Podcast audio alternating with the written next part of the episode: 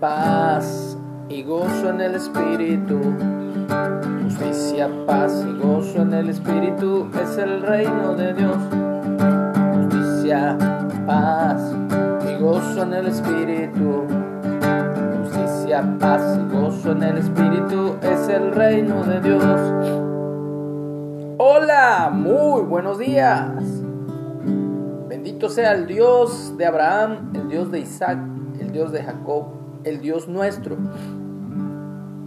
el Dios de Israel, el Dios que está con cada uno de sus hijos todos los días de nuestra vida, hasta el fin de este sistema, de este mundo. Hoy estamos dándole gracias a Dios porque estamos comenzando una nueva semana.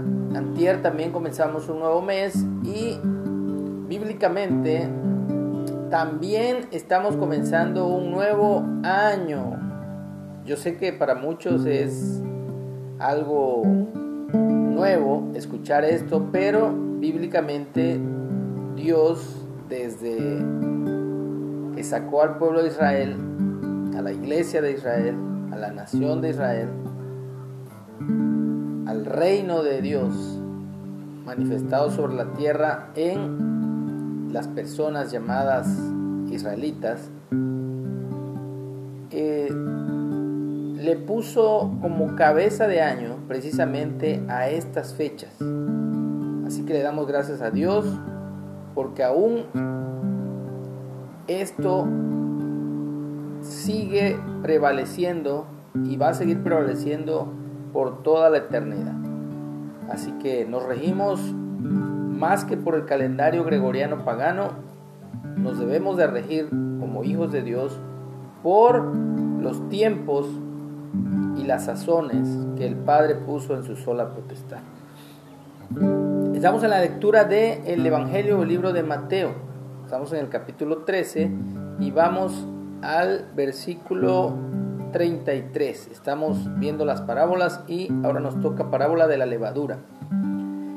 Dice Jesús, el reino de los cielos es semejante a la levadura que tomó una mujer y escondió en tres medidas de harina, hasta que todo fue leudado. De repente vamos a ver este tipo de traducciones y a lo mejor no vamos a entenderle mucho. Eh, tenemos que ver las referencias para tener una, un panorama más amplio. Eh, pero acuérdense que las parábolas tienen un sentido tanto espiritual, pero práctico. Y aquí la referencia que nos da es Lucas 13:20, pero también nos lleva a Génesis 18:6. Y precisamente es lo que hemos estado estudiando en las tardes, en el home studio estudio en casa y dice así.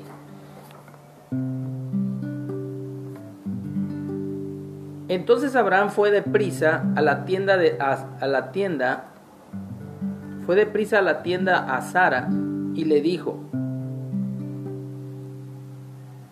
Toma pronto tres medidas de flor de harina y amasa y haz panes cocidos debajo del rescoldo y corrió Abraham a las vacas, y tomó un becerro tierno y bueno, y lo dio al criado. Y éste se dio prisa a prepararlo. Tomó también mantequilla, leche y el becerro que había preparado, y lo puso delante de ellos, y él se estuvo con ellos debajo del árbol, y comieron. Y le dijeron, ¿dónde está Sara tu mujer? Y él respondió, aquí en la tienda. En verdad volveré a ti, y según el tiempo de la vida, He aquí Sara tu mujer tendrá un hijo. Y Sara escuchaba a la puerta de la tienda que estaba detrás. Y Abraham y Sara eran viejos de edad avanzada y a Sara le había cesado ya la costumbre de las mujeres. Así que Sara se rió entre sí diciendo, después que he envejecido tendré deleite siendo también mi señor ya viejo. Entonces aquí nos hace la referencia a Sara y Abraham o Abraham y a Sara. Eh, habla de tres medidas de flor de harina y no tenemos otra referencia, así que lo único que podemos, bueno, yo puedo comentar de aquí es que este capítulo 18 de Génesis al que nos llevó referencia es la promesa del nacimiento de Isaac o el, el nacimiento del hijo de la promesa. Así que vemos en esta historia que hace referencia Jesús de tres medidas de trigo, de harina, eh, a tres varones que llegaron, pero uno de ellos dice que era Jehová, que se le apareció estando eh, Abraham sentado a la puerta de su tienda en el calor del día, que alzó los ojos y he aquí vio a tres varones, tres medidas de harina, tres varones que estaban junto a él y cuando los vio salió corriendo de la puerta. Se me viene a la mente también tres varones. Cuando Jesús en el monte que se le llama, cuando hizo la transfiguración, que vieron en una visión a Moisés y a Elías. Entonces, hemos estudiado que Moisés representa a la ley de Dios y Elías representa a los profetas. Eh, En Mateo, donde estamos leyendo, dice que el reino de Dios es semejante a tres, a la levadura, dice, que toma una mujer y esconde en tres medidas de harina hasta que todo fue leudado. Moisés dio testimonio acerca de la ley de Dios.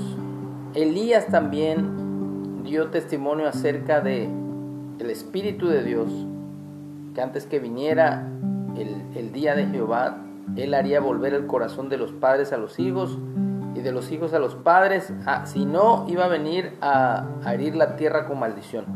Entonces vemos que Jesús bien vino y habló acerca del reino de los cielos. Y esta parábola es acerca del reino de los cielos.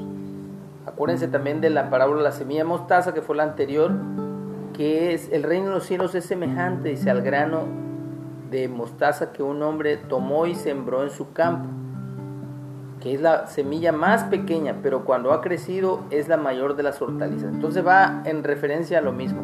El reino de Dios se ha ido expandiendo, así como la levadura leuda la masa.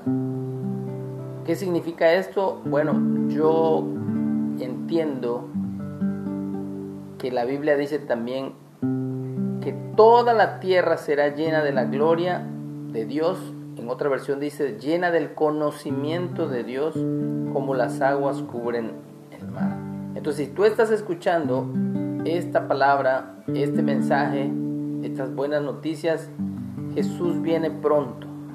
Jesús viene pronto y cuando este mensaje haya sido predicado en todo el mundo, entonces vendrá el fin y esperamos el fin, pero el fin de este sistema de cosas caídas, de este reino que todavía eh, existe, pero que ya no existirá más.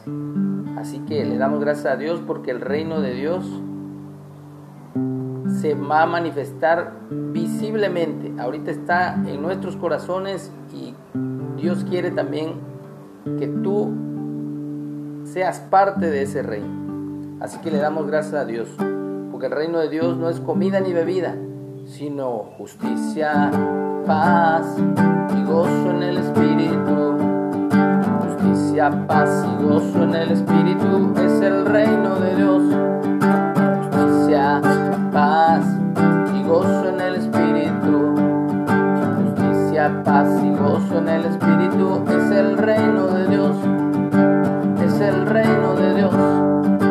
Es el reino de Dios. Excelente semana. Dios nos bendiga. En el nombre de su Hijo. Amén.